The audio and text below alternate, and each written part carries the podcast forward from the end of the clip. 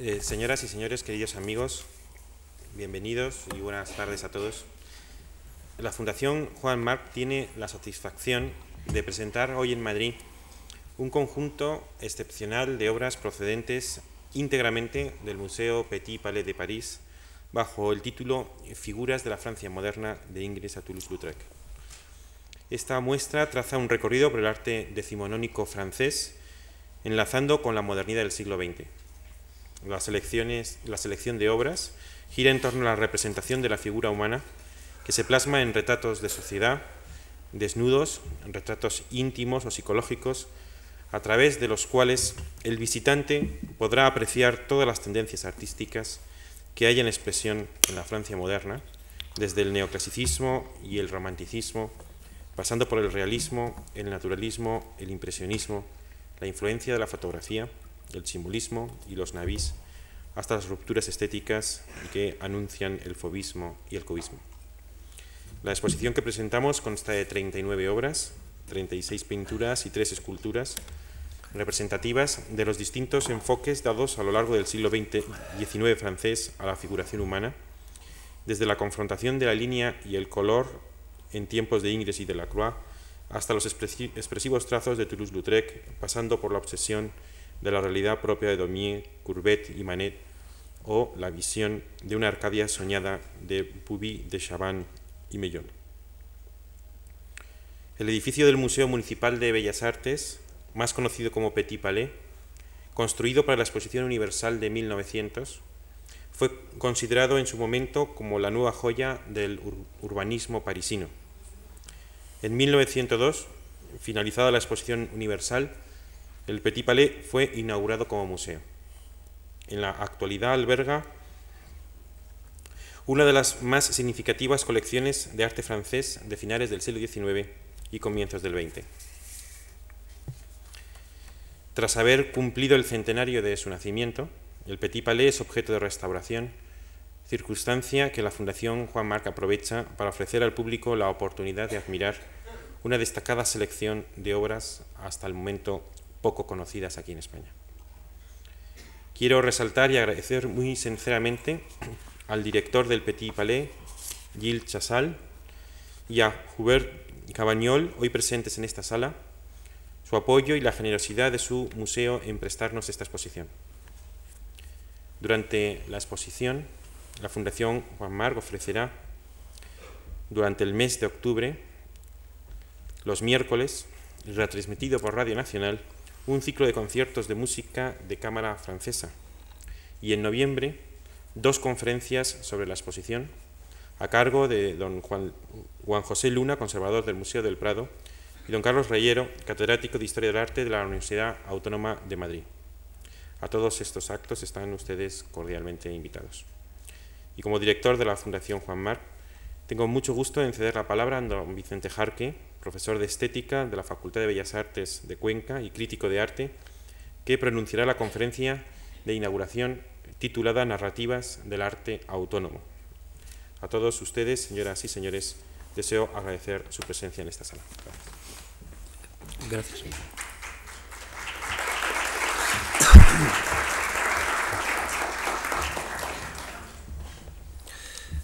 Bien, se me oye, ¿no?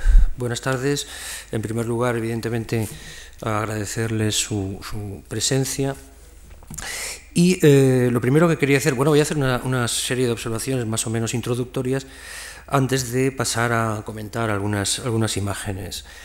El motivo de mi presencia hoy aquí, evidentemente, es el de, bueno, como dice la, la invitación perfectamente, el de intervenir en el contexto de esta eh, inauguración, de esta excelente exposición, por otro lado, y por lo tanto, de algún modo, acompañar, digamos, o presentarla sin quitarle el, debido eh, protagonismo. Y yo creo que en, el fondo con la intención de, de alguna manera, estimular al público a, disfrutarla, en lugar de explicarla realmente. Por otra parte, además, como se ha visto, hay eh, programadas otras conferencias, eh, yo creo que bastante más doctas que, la, que pueda ser la mía, eh, a este propósito. Y por otro lado, también esta mañana he observado que hay una, he comprobado que hay un excelente programa de visitas guiadas, lo cual quiere decir que realmente esa tarea eh, que yo no puedo cumplir, la puede cumplir, es decir, la tarea de explicar realmente la exposición o la tarea de, de comentar una visita la puede cumplir otra gente mucho más capacitada que yo. Esto lo digo porque yo, como se ha dicho, yo no soy historiador del arte, yo soy eh, realmente eh, un simple filósofo, ¿no? que por otro lado se siente muy honrado y, se siente privilegiado de poder participar en este acto y de haber sido invitado a, una, comentar una, una, exposición tan magnífica como esta a propósito del arte del siglo XIX y de, y de, y de parte del XX, dicho eso de paso. Pero lo cierto es que yo no soy un especialista en historia del arte. Eh, los filósofos, los filósofos del arte, teorizamos sobre el arte, pero lo hacemos en general, sobre el arte en general, o sobre asuntos relacionados con él, es decir, problemas relacionados con la belleza, con el gusto, con la experiencia estética, etc. En ocasiones también hacemos crítica de arte, yo personalmente lo hago, y lo hago como crítico del arte contemporáneo. Eh, y en este punto eh, hay un motivo de reflexión. Es decir, yo creo que en este punto, es decir, en el mundo de los críticos de arte, hay una parte de estos críticos que son historiadores, otros eh, tenemos de algún modo una formación filosófica pero, y en este punto, por así decir, estamos empatados, pero el hecho de que haya filósofos como yo, eh, no, iba a decir que furtivamente, pero hacer filósofos como yo, haciendo crítica de arte contemporáneo, dice algo acerca del arte contemporáneo. Y es que el arte contemporáneo realmente está tan cargado de teoría que realmente, de algún modo, un filósofo puede eh, confrontarlo con mayor facilidad que, por ejemplo, el, arte del siglo XIX o el arte del eh, Renacimiento.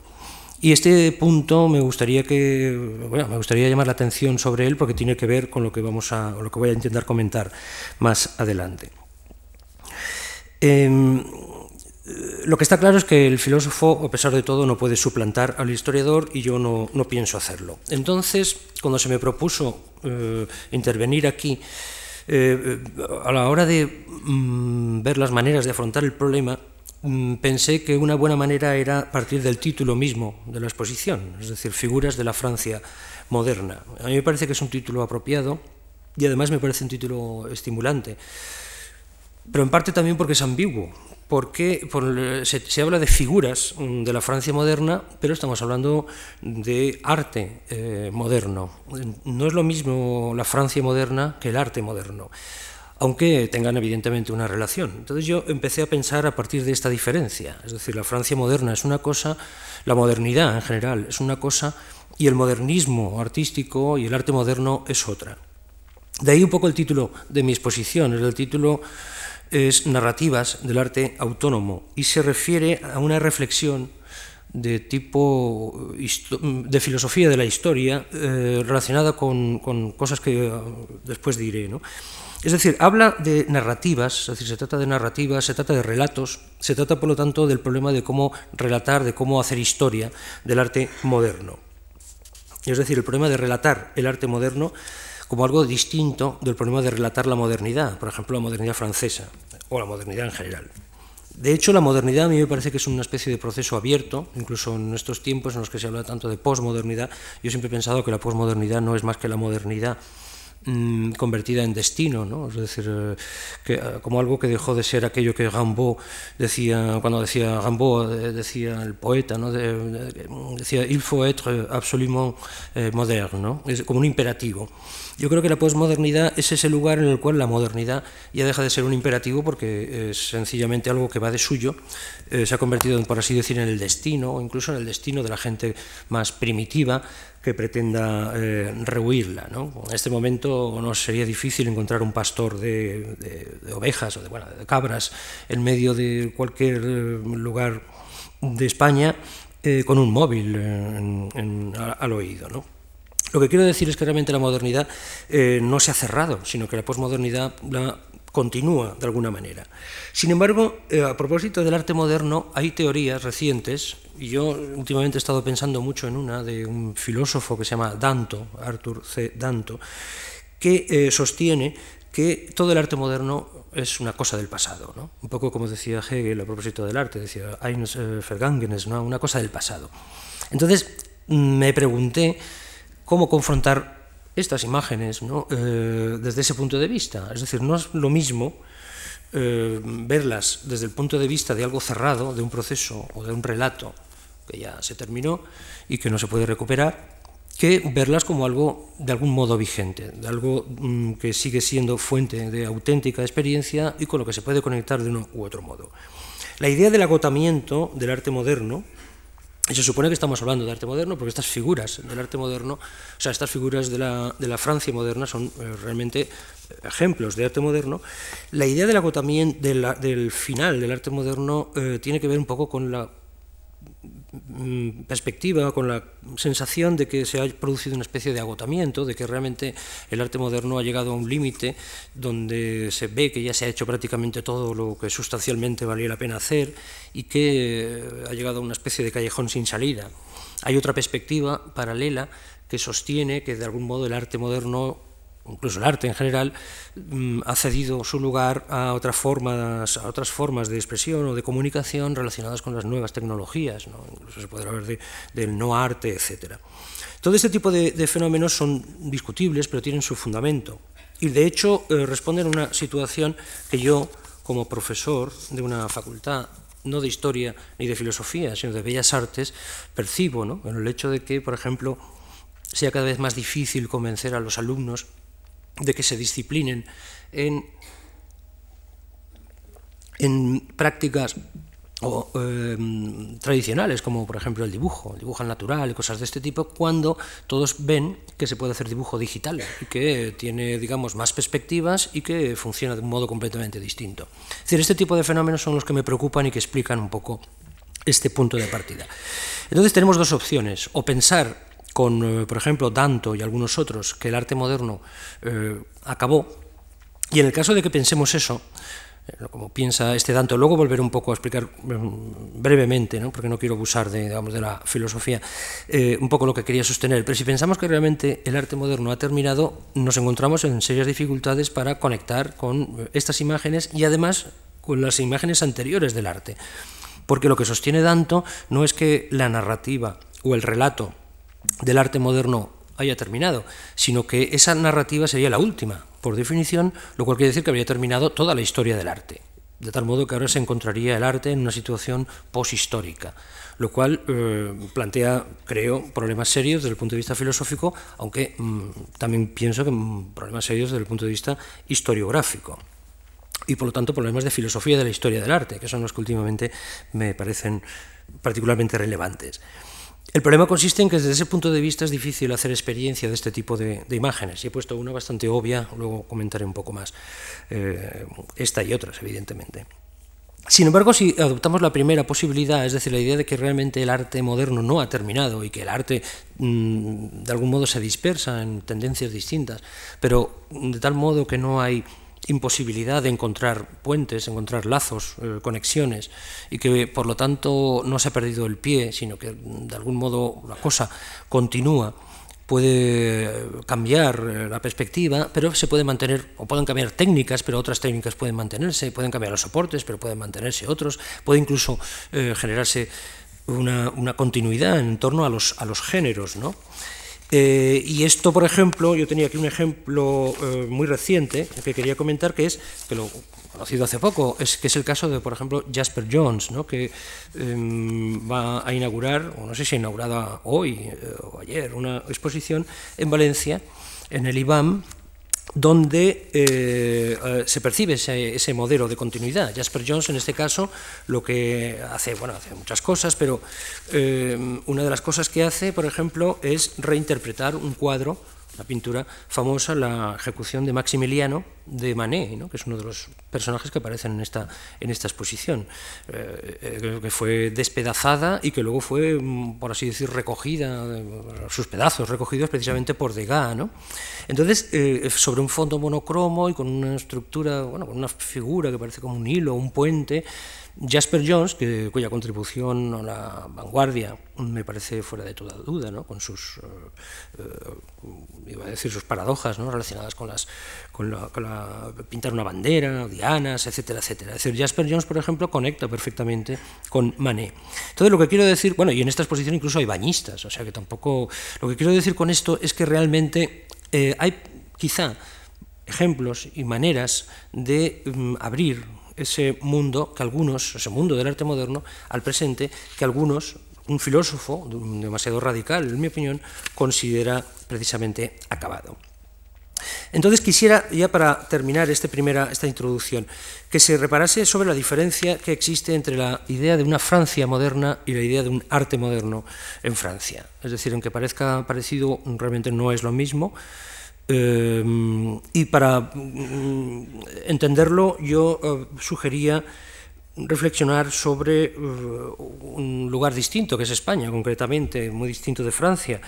Y yo tenía aquí eh, para comentar esta idea, ¿no? es decir, sostenía, baste con recordar, recordar el, hecho de que cuando Ramón Gómez de la Serna publicó el manifiesto futurista de Marinetti en 1909, y estamos hablando de, ya de un, tiempo, eh, o sea, estamos hablando de una celeridad realmente extraordinaria.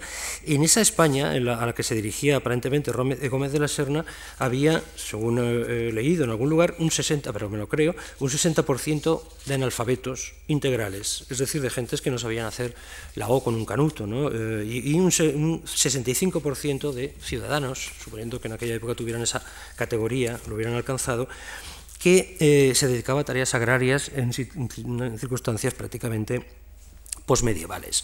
En ese contexto, el vanguardismo de Ramón eh, era realmente valioso y hacía falta realmente valor para presentar el advenimiento del dinamismo tecnológico, de la velocidad, la idea aquella de las pedradas en el ojo de la luna, etcétera, y alboradas de nuevos mundos a, a, ese, a ese público. Y sin embargo, eso no impidió precisamente que hubiera grandes artistas españoles modernos y vanguardistas, eh, sobran los ejemplos. Lo que quiere decir es que hubo un desarrollo del arte moderno y vanguardista en España cuando España realmente era un país eh, claramente atrasado.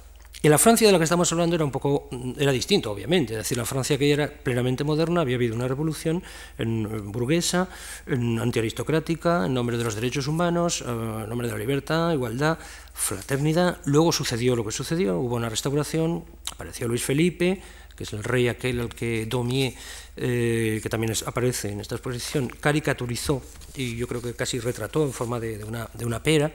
Luego se restauró la República con Napoleón III, bastante inepto, y durante todo ese tiempo, por lo tanto, hubo una serie de acontecimientos políticos y sociales en Francia, que es lo que eh, vivieron realmente estos artistas cuyas obras eh, han sido recogidas en esta exposición.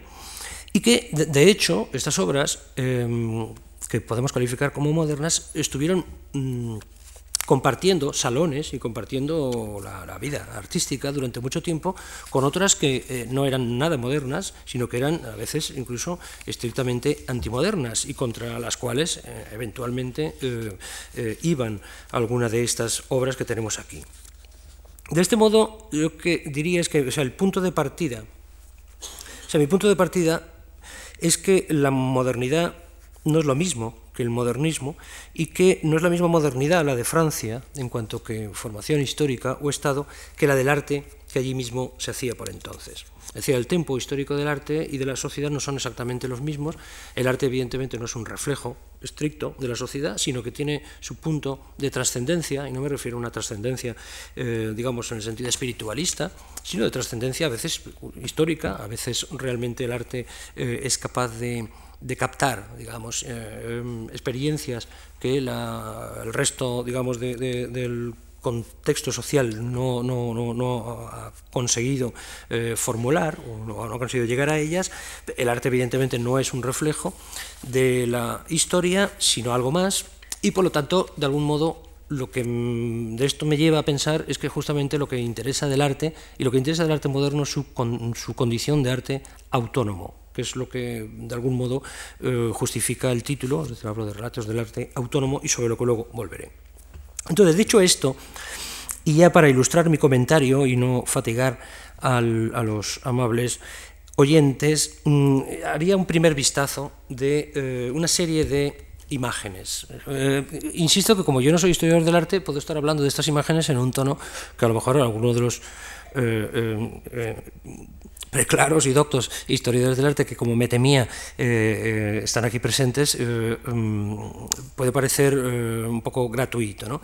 Pero mi punto de vista es, eh, es un poco el siguiente, ¿no? Es decir, es el punto de vista de un filósofo que es, mi favorito, yo creo que es el mejor filósofo del arte del siglo XX, que es eh, Theodor Adorno. ¿no? Él, en un texto hablando de Proust y de, y de, bueno, de Valéry y de Proust y de su actitud ante los museos, en la cual Valéry pensaba que los museos eran lugares donde las obras mm, de arte quedaban, por así decir, muertas, prefería, por así decir, las obras en su taller, en, la época, en el momento de su ejecución, etc.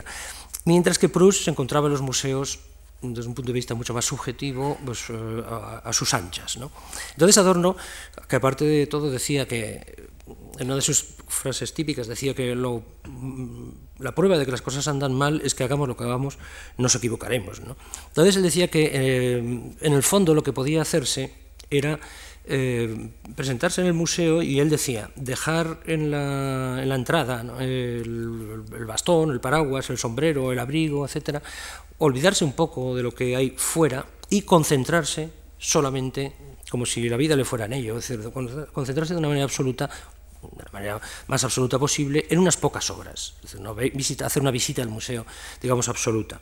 Esto me recordaba siempre aquella imagen de, de, de Jean-Paul Belmondo con, con, no me acuerdo, en, eh, en el Louvre que, que lo, lo, recorren uh, corriendo uh, en dos minutos. Es decir, uno puede ver el museo de ese modo.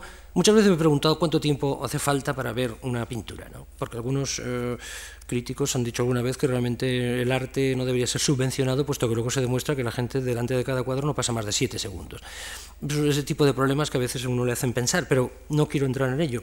Lo que quiero decir es que yo lo que he hecho es un poco lo que decía este Adorno y me he concentrado en unas pocas obras no puedo hablar de todas, y además he adoptado una actitud de espectador, ni siquiera de filósofo en el sentido literal, sino me he puesto en el lugar de un espectador normal, ya que no puedo ser historiador, y eh, esto es lo que quisiera que se entendiera para que se entendieran mis comentarios. Entonces, la primera imagen es esta.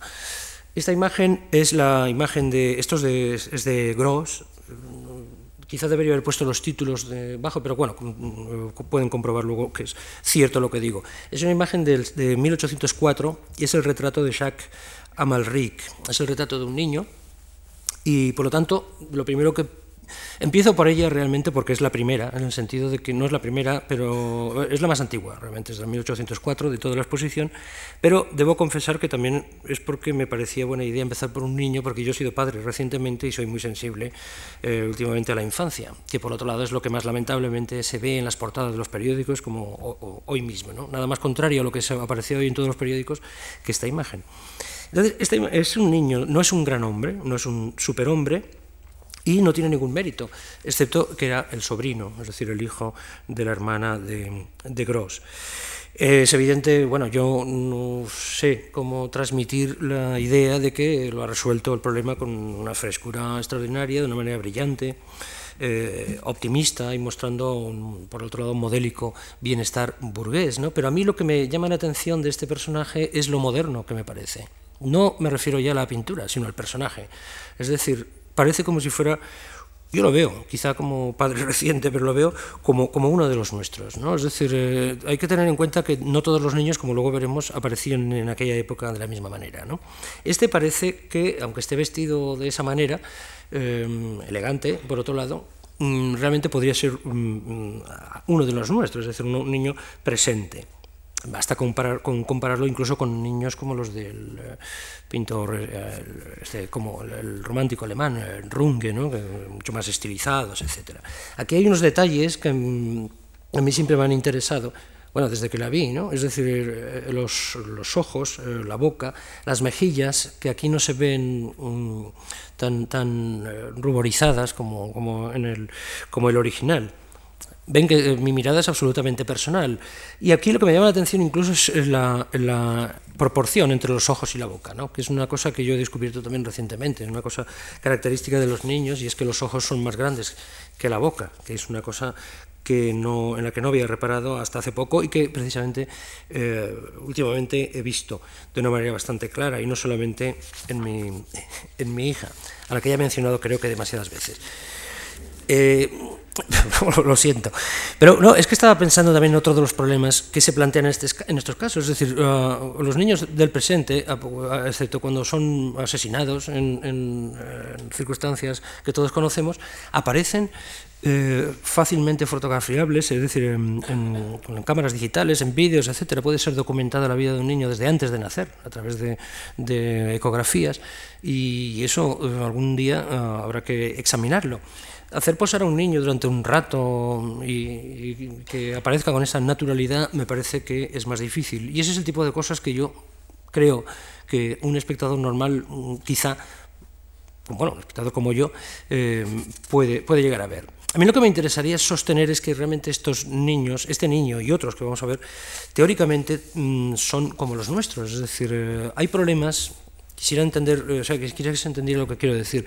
Es decir, esta obra se ocupa de un niño y no del arte mismo, mientras que precisamente hay una gran cantidad de arte del presente que no se ocupa de los niños, sino del arte mismo.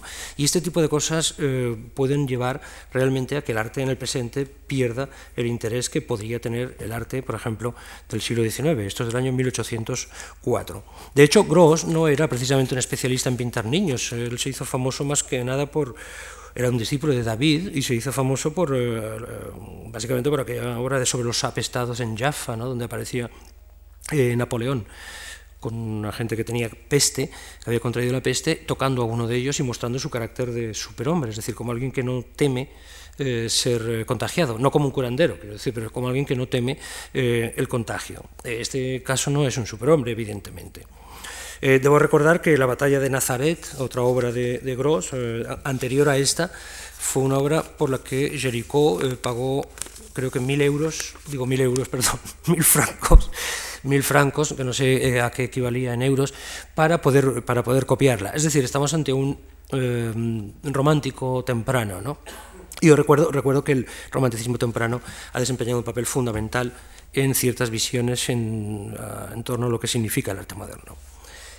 La, siguiente, la siguiente imagen eh, también eh, la enlazo con ella. Esto es un poco rapsódico, eh, pero insisto, eh, uno se concentra en las imágenes que, quiere, ¿no? Y, y, sugiero que alguna vez se haga, ¿no? Porque eh, y que si es preciso luego se hagan varias visitas, en lugar de visitar una vez una, una exposición y verlo todo. Esto me llamó la atención también por los niños que aparecen. A ver si se ve.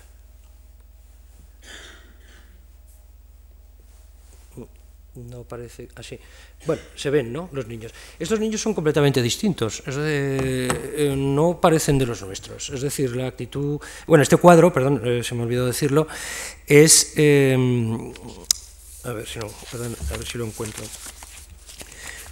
Este cuadro de Ingres representa a. Mmm, es que me, he equivocado de de página. Perdón, es, eh, es, representa a Enrique IV jugando con sus hijos en el momento en que el embajador de España es admitido en su presencia. Es un cuadro de 1817, ya pertenece a la época de la, de la restauración, de ahí su temática eh, borbónica. Lo que parece evidente es que los niños en este, en este contexto no, no quedan inmunes, ¿no? son niños del rey y no, un, no son sobrinos del, del, pintor, pero tienen un aspecto cerúleo, tienen un aspecto eh, eh, casi de muñecos. Aquí se dice que están jugando con, eh, con, Enrique IV, pero realmente parece que sean ellos, es Enrique IV que esté jugando con ellos, parecen, parecen muñecos. Y aquí lo que me llamaba la atención justamente, y también es algo puramente subjetivo, es el tipo de juguetes que tienen, es decir, esa, esa especie de espadón, por ejemplo, que lleva la niña, mmm, no creo que fuera un buen juguete. Yo nunca no le dejaría a, un niño eh, semejante eh, trasto para, para, jugar. Se entiende mejor el sombrero. Lo que quiero decir con esto es que estamos en otro, es otro contexto. Este cuadro es, sin embargo, posterior. Es decir, parece más antiguo, pero es posterior al que hemos visto antes de, de Gross. Eh, aquí tenemos otro ejemplo de cómo Ingres jugaba también y apostaba fuerte por las convenciones. Aquí tenemos a Leonardo da Vinci en una posición realmente incómoda, muriendo eh, en brazos de Francisco I. Es cierto que Leonardo murió en Francia, pero no en los brazos de Francisco I. Yo cuando veía esto pensaba que era una mala muerte, ¿no? porque realmente el pobre Leonardo creo que no merecía eh, ese contexto. Pero por forzar, eh, las, o sea, por aprovechar las convenciones y, comportarse de una manera político edificante, Ingres escribía esta historia realmente mm, eh, falsa. Entonces, aquí yo me preguntaba, ¿realmente Ingres eh, forma parte de la modernidad, del, arte moderno? ¿En qué sentido? Es decir, no le estoy quitando ningún mérito. De hecho, hace unos días un historiador, un catedrático, de historia del arte, eh, sin yo preguntarle, me decía que Ingres era de los más modernos de, su tiempo. Yo todavía no lo he entendido. Es cierto que Baudelaire le apreciaba en él lo que él llamaba el charme bizarre, ¿no? y eso, dicho por Baudelaire, significa eh, bastante pero eh, no se entiende de una manera inmediata. En 1819, y este cuadro es, perdonen, que tengo aquí varios, varios, varias fuentes. Este cuadro es este cuadro es de esa, misma época, de ese mismo momento. En, ese, en 1819 eh, ya se había pintado la balsa de la Medusa de Jericó, que se movía en un terreno completamente distinto. También conocemos obras de Ingres como la, la, Odalisca, con, con, la esclava, o sus retratos, incluso el Júpiter y Tetis famosos, que son obras que nos muestran, y esto sí que es interesante y es una manera de mm, explicar, digamos, su modernidad, las, contradicciones del, del, clasicismo. ¿no? Eh, hiciera lo que hiciera Ingres, realmente se encontraba muy lejos del clasicismo clásico, por así decir, formulario, de, ideal, idealista, de Winkelmann, ¿no? cuando hablaba de la noble sencillez y la serena grandeza de la estatuaria griega. Entonces, como eh, mm, eh, manifiesto, o sea, como, como, una obra en la que se hace manifiesta, se hacen manifiestas las contradicciones del eh, clasicismo, yo creo que Ingres realmente encuentra aquí su lugar sin, sin, ningún problema. El siguiente, sin embargo, es este. El siguiente, la siguiente imagen es Courbet. Siguen viendo que voy un poco, soy un poco rapsódico. Luego creo que se puede explicar, es decir, eh, realmente es lo, que me ha ido llamando la atención. Realmente luego Courbet aparece por otra razón. Esto es un autorretrato, evidentemente. Courbet eh, se sabe que hacía muchos autorretratos, eh, se, se, representaban actitudes inhabituales ¿no? y hasta a veces impropias, ¿no? como individuo desesperado, eso he tomado nota de, la erudición que acompaña al catálogo, como hombre enamorado, como fumador de pipa, como violonchelista y cosas de este tipo. ¿no? Cuando hizo este retrato, este autorretrato, que además eh, lo es interesante que se llama, eh, no se llama autorretrato, sino retrato de Courbet, como si lo hubiera hecho otra persona distinta de Courbet.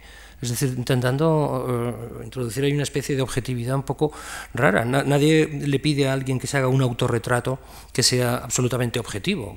De hecho, quizá tampoco se pide a los que lo piden o lo demandan o encargan a terceros, pero en este caso retratarse a sí mismo como curve eh, no es hacerse un autorretrato, sino fingir que el autor, eh, aunque se sabe que no, eh, es, es, una persona distinta de la que aparece allí. ¿no?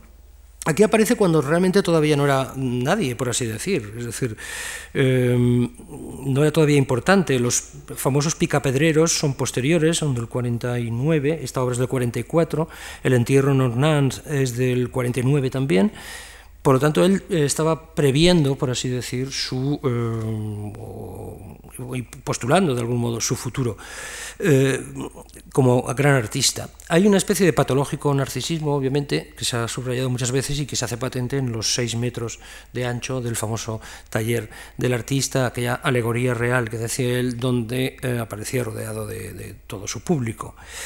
Pero lo interesante de Courbet como moderno es su eh, carácter de mm, realista.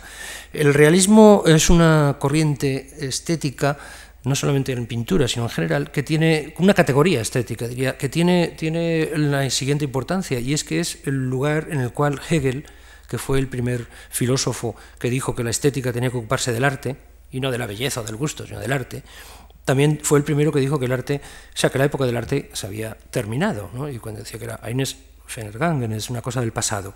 Y lo que sostenía de algún modo es que lo que podía venir después era lo que vino, realmente el realismo, es decir, esa manera de describir el mundo donde ya mmm, no se discrimina realmente entre lo alto y lo bajo y donde se, se, puede donde puede aparecer cualquier cosa y donde el artista realmente puede ser libre de introducir lo que lo que quiera no es decir todo lo, lo, todo lo que vea.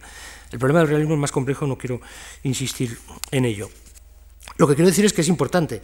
Y este eh, realismo, eso está relacionado con una idea que sí que me interesa subrayar, que es aquello que decía Courbet cuando se negaba, por ejemplo, bueno, se negaba a pintar ciertas cosas ¿no? Espirituales y decía, mmm, enseñadme un ángel eh, y lo pintaré.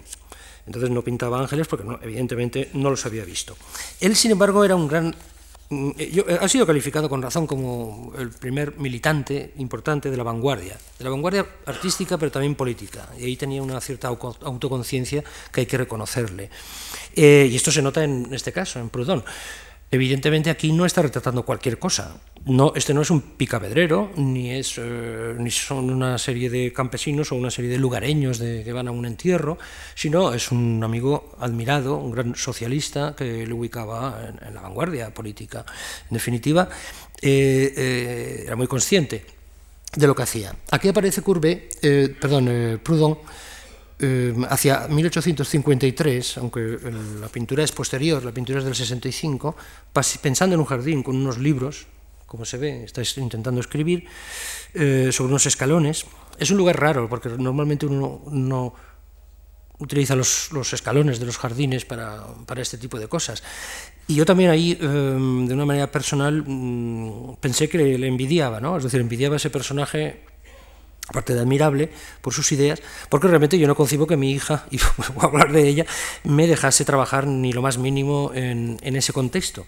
Pero aquí lo, que me interesa subrayar es que realmente cuando pintó esto, Courbet, la niña de debajo, eh, que está jugando alguna cosa que yo también he visto hacer muchas veces, como comiditas, algo así, y que eh, se comenta en el catálogo, creo que aparece como la que está más apegada a la tierra. Esa niña había muerto realmente cuando Courbet eh, estaba pintando este cuadro. Había muerto de cólera. Lo cual me hizo pensar que, bueno, es evidente que Courbet ya sabía lo que iba a pasar con ella, porque eh, había muerto en el momento que pintó, y la pintó Mm, creo, creo, eh, quiero creer, ¿no? Eh, pero la pintó de ese modo, apegada a la tierra, porque sabía que había muerto. Y, lo cual quiere decir que de algún modo estaba haciendo eso que él decía que no sabía hacer, es decir, pintar un, un, un ángel. Estaba pintando, quizá, estaba pintando una niña, una niña muerta. Otro caso distinto es este, pero que también es moderno por otras razones, ¿no? Porque cuando yo vi esta imagen inmediatamente pensé en Balthus, ¿no? el, pintor que se dedicaba a pintar realmente figuras un poco un tanto siniestras eh, de, eh, niñas y, jóvenes con ese tipo de mirada que eh, y con esa con esa con ese aire extraño, ¿no? Eh, un Heimlich, ¿no? Como te diría este, Freud. Esta, esta fue, era su hermana, 12 años menor que él, era soltera, heredera única, fue defensora de su, de su época, pero aquí aparece como un, como un personaje extraño, con una mirada que aquí no, yo desde aquí no la veo tan bien, es decir, les sugiero que lo, que lo vean en, en directo, pero que recuerda realmente imágenes eh, muy contemporáneas. Otro caso es este, aquí, este es de Marie Cassatt, eh, o Mary Cassatt, ¿no? es de 1880, y esta era una mujer admirable, porque, eh, bueno, a mí me interesa, me, resulta realmente simpática, se llama Otoño, es el retrato de Lidia Cassatt. Eh, hay una referencia a la naturaleza, esto del otoño, y la imagen es, es, es clara, ¿no? Es decir, está mirando esta mujer, ¿no? está mirando no se sabe dónde, con un gesto preocupado, melancólico, envuelta en vegetación y en una atmósfera preinvernal, pero también una atmósfera de pintura. Se confunde la pintura con, con, con, su, con la figura, es decir, se confunde el fondo con la figura. Estaba utilizando unos métodos impresionistas, realmente Cassatt eh, estuvo trabajando y exponiendo con ellos durante mucho tiempo, y entonces me parece realmente interesante, y yo la quería presentar aquí como ejemplo de algo que realmente podría hacernos echar de menos la pintura en algún momento, es decir, ese tipo de imágenes que realmente solamente son posibles en, en una pintura y no, por ejemplo, en una fotografía y yo no sé si en una imagen digital, yo creo que me imagino absolutamente que no. Esta Marie Cassatt luego se dedicó en gran parte a describir la vida parisina, de, la, acomodada, con eh, mujeres singularizadas en interiores domésticos, eh, muchas veces madres en compañía de hijos, bañándolos o cuidándolos, etc. Y luego fue activista política incluso en favor de Dreyfus, y cosas de este tipo. Realmente un personaje eh, simpático, que además creo que merecía, merecería ser merecía un reconocimiento mayor del que tiene y que además yo citaba porque realmente hay una hay que reconocer que una parte del pensamiento políticamente correcto está rescatando pintoras mujeres y esta fue una de las primeras de la, de la modernidad y me parece que este tipo de cosas tienen que ser puestas em, sobre la mesa. Precisamente por eso eh, he seleccionado luego otra imagen. Perdón. Que es esta de Rodin, que no es de Rodin, es de, su discípulo Camille Claudel, es decir, hablando de mujeres. ¿no? Eh, la he seleccionado por, seguir hablando un poco de, artistas mujeres que forma parte esto claramente de la modernidad y del presente también. Es decir, es una de las cosas que claramente habría que rescatar del tipo de luchas que había en aquella época. Y que, por otro lado, se refiere a, bueno, es una imagen de Rodin y, por lo tanto, está retratando a un elemento fundamental para entender lo que es eh, un punto de inflexión de la, de la, escultura moderna. Yo creo que esta pieza no es más moderna o más, eh, más arriesgada que otras anteriores debidas a Rodin, pero me parece significativa porque él era fiel, ¿no? Incluso era más radical que, por ejemplo, esa,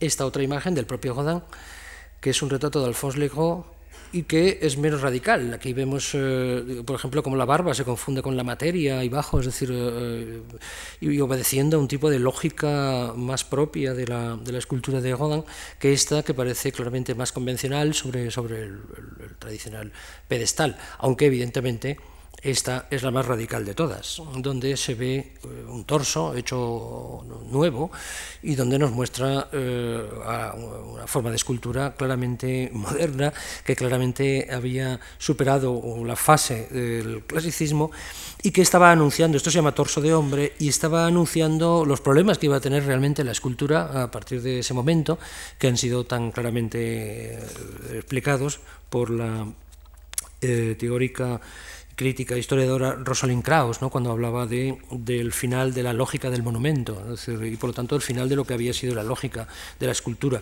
hasta ese momento. Y para terminar con esta primera, digamos, tanda de imágenes, quería mencionar estos dos casos, ¿no? es decir, Bonnard. ¿Por qué? Por dos razones. Una, este Bonnard, primero, estas mujeres, eh, ahora no recuerdo el título, pero bueno, lo tienen ahí, ahí fuera, lo pueden, lo pueden ver. Es, eh, se llama Jean Fille à la Mouette, muchachas eh, con una gaviota. Eh, estamos ya eh, jugando un juego completamente distinto, ese carácter anónimo eh, demanda que se presenten ya como figuras particularmente significativas y lo son, pero aquí hay un juego de jugadas, de jugadas, perdón, de, de mm, miradas y no voy a empezar a hablar del color, de la pincelada, etcétera, etcétera.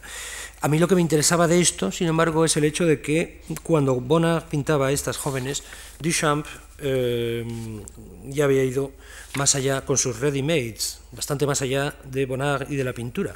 Y desde entonces, y esto es lo que quería subrayar, la vanguardia mmm, convivió con, con, esa clase de imágenes. Eh, como lo prueba precisamente la siguiente, es decir, del año 26. Y entonces aquí cuando encontramos, digamos, el problema. Es decir, yo podría seguir mostrando imágenes, eh, pero eh, quisiera quedarme en este punto, en el punto en el cual ya hemos llegado al momento en el cual el arte del que estamos hablando entra en el siglo XX y se encuentra con que hay otra forma de entender el arte completamente distinta, que es a partir del momento en el cual se plantean el tipo de problemas que yo eh, quería eh, sobre el que yo quería llamar la, llamar la atención. Es decir, habría que preguntarse si Duchamp, que estaba yendo más allá de la pintura, era más moderno, menos moderno, eh, postmoderno, mientras que Bonnard era a partir de ese momento un, una antiguaya, o si Bonnard, evidentemente, seguía en ese momento siendo moderno y por lo tanto seguiría siéndolo probablemente ahora. Hemos visto cómo estas imágenes son muy variadas y yo creo que tienen el interés, eh, en mi opinión, de que no son imágenes de la Francia moderna en el sentido de una modernidad abstracta, sino que cada una tiene mm, su, historia, tiene su relato propio, por así decirlo. No es que yo lo haya explicado, pero se puede adivinar que lo tiene y merece, por así decir, seguir su, su propio destino. Es decir, no son imágenes no son estrictamente imágenes abstractas de una, de una, situación histórica, sino que cada una de ellas es absolutamente distinta de las demás y todas ellas podrían considerarse modernas por una u otra razón. Y ahora vamos a dejar un poco las imágenes, voy a dejar esta presente para que si alguien se aburre con lo que diga, aunque se voy a ser breve, puede, puede seguir contemplándola y por lo tanto se, eh, se entretiene mientras tanto. ¿no? Eh, el problema que yo quería plantear, el problema de relación, o sea, del problema en que, en se mm, puede captar la relación entre esta exposición y la mía, es decir, entre esta exposición y las narrativas del arte autónomo, estriba lo siguiente. Es decir, ya he sugerido que eh, hay un problema para valorar estas obras mm, en general, eh, eh, tanto, mm, en el sentido de que no es lo mismo contemplarlas como algo que pertenece al pasado radicalmente y que puede meterse en un cajón como algo cerrado que se puede sacar de una manera más o menos arbitraria si uno quiere, pero de una manera arbitraria en definitiva, que podría no hacerlo, que como algo que de algún modo tiene un potencial de conectar con la experiencia del presente y no solamente con la experiencia mía, por ejemplo, de un espectador de una exposición, sino con la experiencia de otros, de otros artistas. para explicar el problema me remito a tres, a tres personajes, bueno, tres, tres eh, teóricos. ¿no? Voy a ser breve. Em, eh, perdón, es que estoy mirando la hora para no, para no para ser breve, porque intento ser breve, de verdad. Eh, he pensado en tres nombres. Uno, eh, el crítico mm, americano más famoso, Clement Greenberg, por ejemplo, que interpreta el arte moderno como un proceso de, digamos, de depuración formal. ¿no? Él llegaba a explicar, digamos, el sentido de la abstracción, de la pintura abstracta, como algo que dependía de la conciencia de su de la bidimensionalidad de la pintura. ¿no? Os decía que el problema de la pintura figurativa estribaba en que generaba de algún modo la ilusión de tridimensionalidad. Es decir, no se refería ni siquiera a sus elementos, digamos, narrativos o, o al hecho de, de, que pretendiera reproducir eh, el mundo. Hemos visto que realmente aquí Bonar no está reproduciendo nada. Esto tampoco podría ser una fotografía jamás. Es decir, eh, eh, por mucho que buscáramos eh, muchachas semejantes o, contextos semejantes, podemos reconocer más o menos una atmósfera, pero es evidente que eso es una creación específica propia de esa, de esa obra. ¿no? Pero este eh, Greenberg a lo que se refería es a que si la escultura es tridimensional y la pintura bidimensional, entonces la pintura tiene que, eh, digamos, exacerbar esa condición, aprovecharla al máximo, fortalecerse en ella y ser bidimensional y plana. Y para ser máximamente plana debería ser abstracta para no generar la ilusión de que se está viendo algo que tiene un fondo, que tiene una figura, un fondo y por lo tanto hay tres dimensiones. Desde ese punto de vista, alguien podría pensar que todo esto que estamos haciendo, es decir, valorando estas cosas, es, valorar un arte impuro, puesto que el arte, la pintura pura sería la pintura abstracta eh, y, plana. Entonces, esto no es pintura abstracta y tampoco es plana, y por lo tanto estaríamos valorando algo impuro desde el punto de vista del arte, de la conciencia del arte del presente. Eh, Greenberg pensaba que realmente el arte moderno había empezado en Manet, luego volveré sobre ello. La pintura moderna, quiero decir. El otro nombre, ya lo he mencionado, era Danto. Danto, eh, mientras que Greenberg es, digamos, el, representa la vertiente kantiana, Danto representa la vertiente, digamos, hegeliana, aunque de una manera extraña, porque era un filósofo, es un filósofo analítico. Danto eh, sigue vivo, ¿no? Eh, o sea, el otro día estaba, hace unos meses, se le pudo ver en un congreso aquí en España. La hipótesis de Danto es que el relato, de la, de la, como antes he dicho, el relato del arte moderno es el de la progresiva autoconciencia. En esto sigue a Hegel. Eh, y por lo tanto, el camino del arte moderno sería el camino de la manifestación o de la revelación de la esencia del arte. Por lo tanto, la, idea sería que cada obra de arte tendría que tender eh, máximamente a revelar la esencia misma del arte. Y aquí estoy hablando de arte, no solo de pintura, y aquí esto es un problema en el que quizá Danto no ha reparado, pero bueno. Entonces, en esta, en esta línea, eh, Danto consideraba que llegó un momento, concretamente en 1965, con la exposición que, se, que tuvo lugar en una galería neoyorquina, eh, unas, de lo que se llama el brillo box, unas cajas de brillo que eran de, Andy Warhol, que no he traído, pero que las puedo describir perfectamente, pues son como cajas de, detergente apiladas, o no apiladas, que eh, son de madera y que eh, imitan un, paquete de detergente. Entonces, cuando el arte, según él, la pintura, en ese caso, puesto que consideraba a Warhol un pintor, pero realmente no se aclara si era pintura o arte en general, llega a ese extremo en el cual realmente la obra de arte no se distingue por cualidades no tiene por qué distinguirse por cualidades visuales, o esas cualidades ya no son importantes, ¿no? porque realmente desde el punto de vista visual un paquete de detergente y una caja de brillo de box, eh, de, perdón, de brillo de, Warhol son, son idénticas. hay que tener en cuenta que Warhol no hizo como Duchamp, coger un objeto y llevarlo al museo, sino que lo construyó él personalmente. Es decir, no cogió un, un paquete de detergente en un supermercado y lo llevó a una galería, sino que construyó esos paquetes de detergentes, esas apariencias de paquetes. Entonces ya no hay nada que mirar, evidentemente. Uno no, yo lo he pensado muchas veces, con, a propósito del urinario de Duchamp, es decir, uno no puede pasarse. Pero antes me preguntaba cuánto tiempo hay que pasar delante de una obra de arte. Delante de esta obra de arte o de algunas de las que hay aquí, o de cualquiera de ellas, uno puede pasar el tiempo ilimitado. Mm, el tiempo que quiera, en definitiva. Pero delante de un urinario, eh, como la famosa fuente de Duchamp, no sé cuánto tiempo hay que pasar. Eh, quizá no hay que pasar ni nada, ¿no? es decir, quizá basta con conocer el problema conceptual que se planteaba y ya está. Entonces, este tipo de problemas son los que llevaban a Danto a pensar que realmente el, arte moderno había llegado a un límite, cuando las cualidades fundamentales habían quedado claras y esas cualidades eran filosóficas o conceptuales, y cuando cada obra de arte se podía entender como una especie de proposición filosófica, eh, realmente el arte ya no tenía mucho más que hacer y por lo tanto, no, por lo menos no tenía más que no tenía ya un camino donde, por donde desarrollarse y seguir. Lo cual que significa, desde ese punto de vista, que se ha entrado en una fase poshistórica, en una fase que él llama de pluralismo absoluto, donde en el fondo eh, todo vale. Es decir, el arte sigue existiendo, pero ya más allá de la historia, es decir, en una fase poshistórica sin camino, sin relato, en definitiva. Debo decir que realmente Danto, a diferencia de Greenberg, piensa que el, realmente el origen de la pintura moderna es Gauguin, en su cronología dice, eh, lo ubica en Gauguin y Van Gogh. También tenemos un Gauguin aquí, luego, luego lo, miraremos. Esto parece que lo dice por la, independización del color respecto a la pincelada y este tipo de cosas, pero yo creo que este tipo de, de observaciones, es decir, insinúa un poco el problema, ¿no? Mm, son un poco gratuitas. Es decir, Greenberg dice que el primer pintor auténticamente moderno era Manet, por unas razones. Danto dice que el primer pintor auténticamente moderno era, por ejemplo, Gauguin, por otras razones. Eh, aquí hemos visto, bueno, aquí tenemos, ahora lo vamos a ver, un Manet un, un, un Gauguin, y ustedes mismos podrán juzgar. ¿no? Y el otro nombre al que me refería era Adorno, una vez más. Eh, cuando habla en su teoría estética, al principio de su teoría estética, la obra póstuma, murió en el año 70, y, en el 69, la obra del 70, eh, él empieza diciendo que efectivamente el arte ha traspasado todos los límites, que esto es uno de los problemas que hay. ¿no? Evidentemente hay que reconocerlo, se han traspasado todos los límites, los límites de la infinitud, dice. Todo se ha hecho posible y eso hay que asumirlo. Y, sin embargo, dice al final, él se resiste a hablar de la fuente de, la, de la muerte del arte y eso que era, en el fondo, más hegeliano que Danto.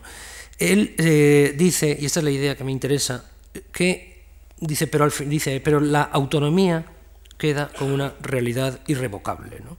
Es decir, el arte eh, habrá hecho lo que sea, pero el arte en el futuro tendrá que seguir siendo autónomo. Esa conquista, y ese es el problema en el fondo, esa conquista histórica en la que estaban colaborando, por ejemplo, estos artistas, no se puede, eh, a esa conquista no se puede renunciar.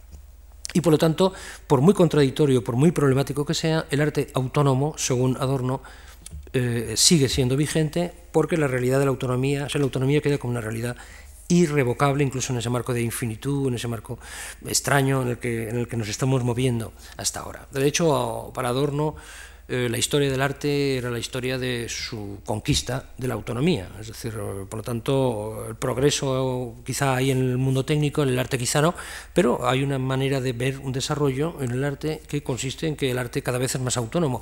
Evidentemente, cuando esa autonomía llega a un límite, entonces surgen los problemas. Y ese problema es el siguiente, es la distinción entre autonomía del arte y soberanía del artista. Es la diferencia que existe entre, por ejemplo, un pintor como Ad Reinhardt, no he traído aquí imágenes, pero se las pueden imaginar, porque, por ejemplo, sus últimas pinturas eran prácticamente negras, con algunos matices que no, en este caso, desde el punto de vista nuestro, son irrelevantes. Él eh, pintaba lo que él llamaba la última pintura número uno, última pintura número dos, última pintura número tres, eran negras.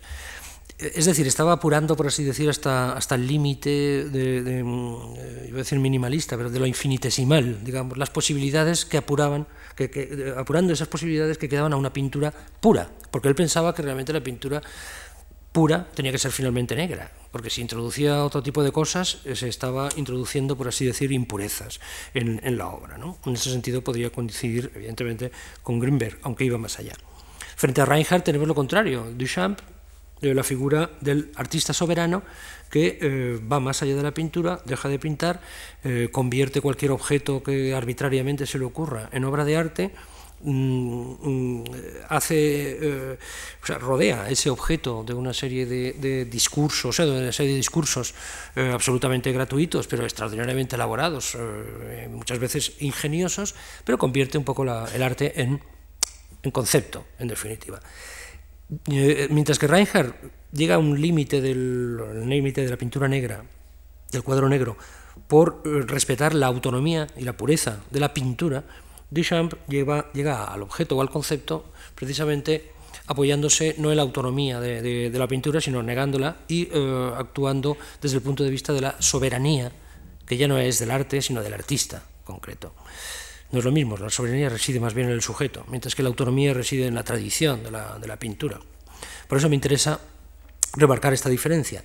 Otro ejemplo que siempre se me ocurre cuando hablo de esto eh, y de de este, y de Adorno es la diferencia que existe, por ejemplo, en una obra como en un discípulo de Schoenberg como Bevern, que, cuyas composiciones eh, eran tan complejas, tan elaboradas y al mismo tiempo tan condensadas que duraban segundos prácticamente, ¿no?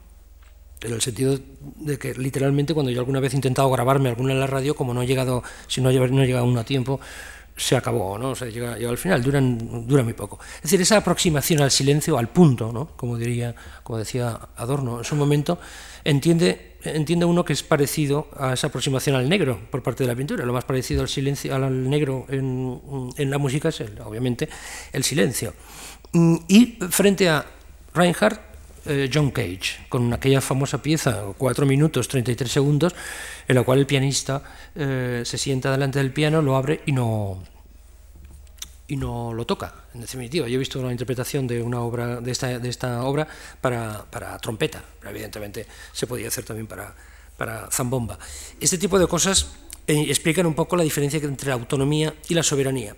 Ahora bien, y con esto ya voy a intentar, porque creo que ya llevo casi, llevo casi una hora, ¿no? Había prometido ser breve.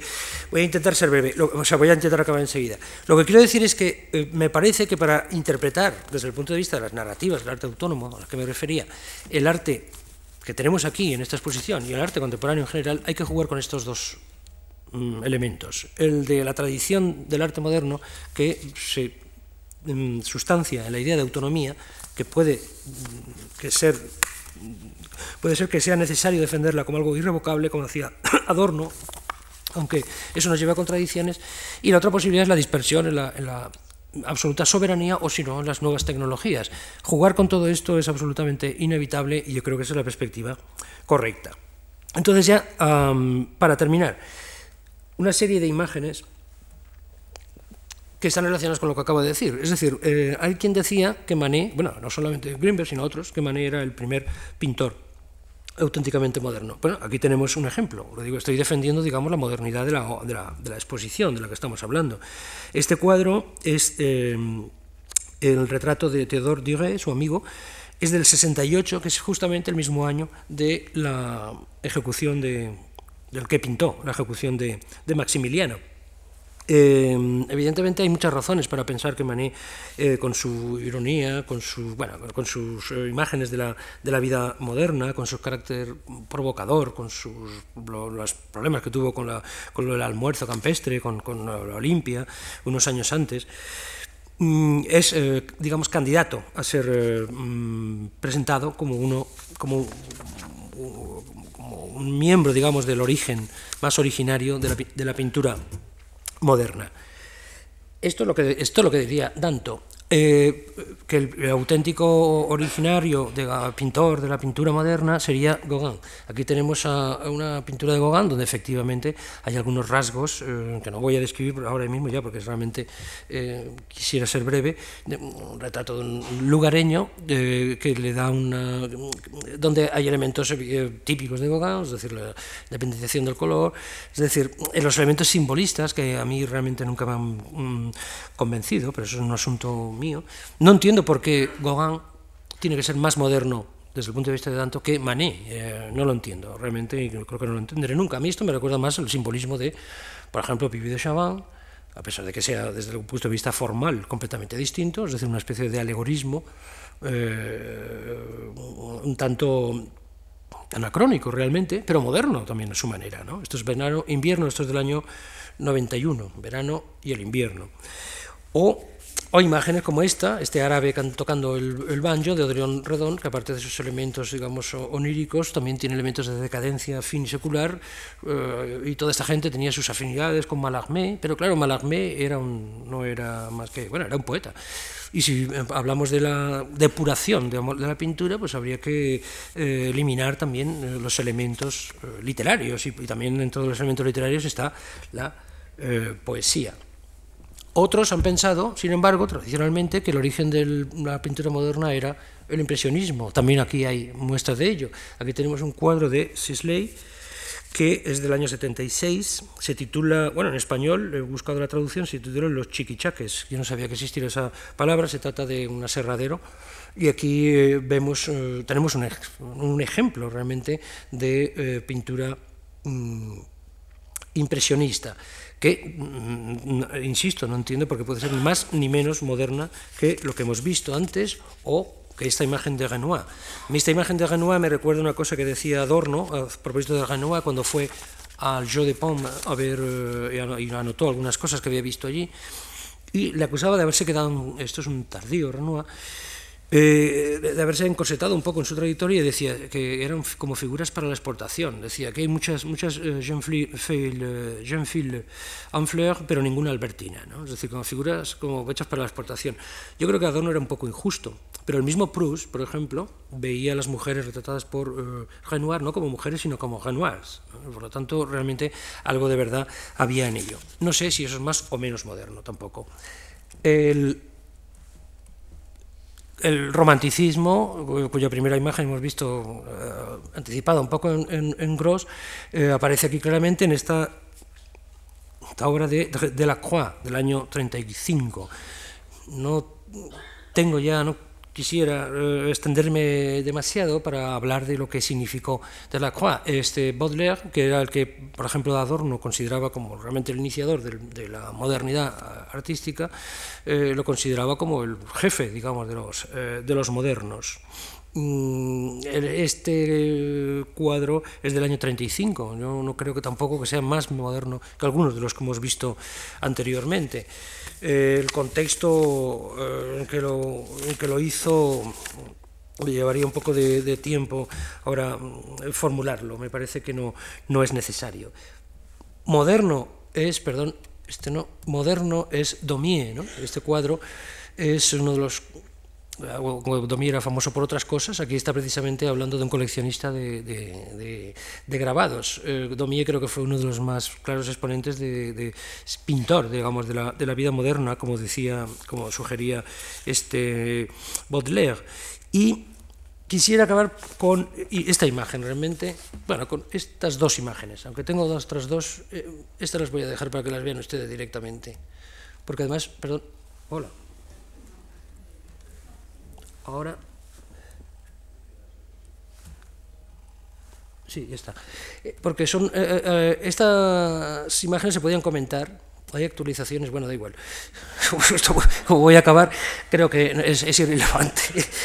Esta, esta, imagen, por ejemplo, sí que lo pensaba comentar como ejemplo de lo que, de lo que engaña una imagen, porque luego la pintura es mucho más pequeña, realmente eso habría que, comentarlo, pero bueno, ya me parece, eso me parece eh, poco importante en este caso. A mí me ha asombrado de este, de este cuadro que se trata de un souvenir, ¿no? es un recuerdo, dice Niza, recuerdo de la promenade de Sanglé.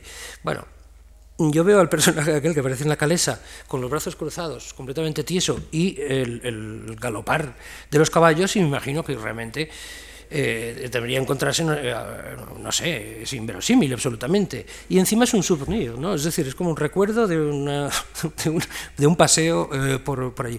Es decir, ese sentido del humor también me parece importante en el arte moderno, eh, bueno, en todo el arte, ¿no? Y, particularmente importante también en Toulouse-Lautrec como por otro lado se muestra en esta imagen, con esta ya a cabo, ¿no? de André Riboire del año 1901, ya en el siglo XX, que es un retrato donde aquí el puntum, como diría Barthes cuando hablaba de las, es la oreja realmente, es decir, no se entiende muy bien eh, que había sucedido ahí. ¿no? Eh, es evidente que estaba jugando con los colores de una manera claramente arbitraria y tomándose unas libertades extraordinarias, eh, sin, sin, duda. Y también llama la atención el monocromo que hay, que hay detrás. ¿no? Realmente ahí se está introduciendo ya un, un, un, elemento que realmente nos está ubicando en otro mundo. Entonces, ya para terminar definitivamente, eh, quisiera que todos estos comentarios hubieran servido, como decía al principio, ¿no? para estimular que la, visión, digamos, incluso subjetiva y propia de cada cual de esta exposición, y para eh, recordar que realmente, en, eh, o para, quizá para, para, testimoniar, que incluso, que, incluso un filósofo como yo intenta eh, darse cuenta de que en las obras de arte mmm, valiosas, y estas lo son, hay algo más que filosofía, hay algo más que concepto, y que precisamente eso es lo que puede generar problemas, pero eso es lo que justamente justifica eh, el arte y lo que justifica, por lo tanto, eh, esta exposición que, insisto, eh, les invito encarecidamente a que, a que visiten. Y por lo demás, ya muchas gracias por la atención.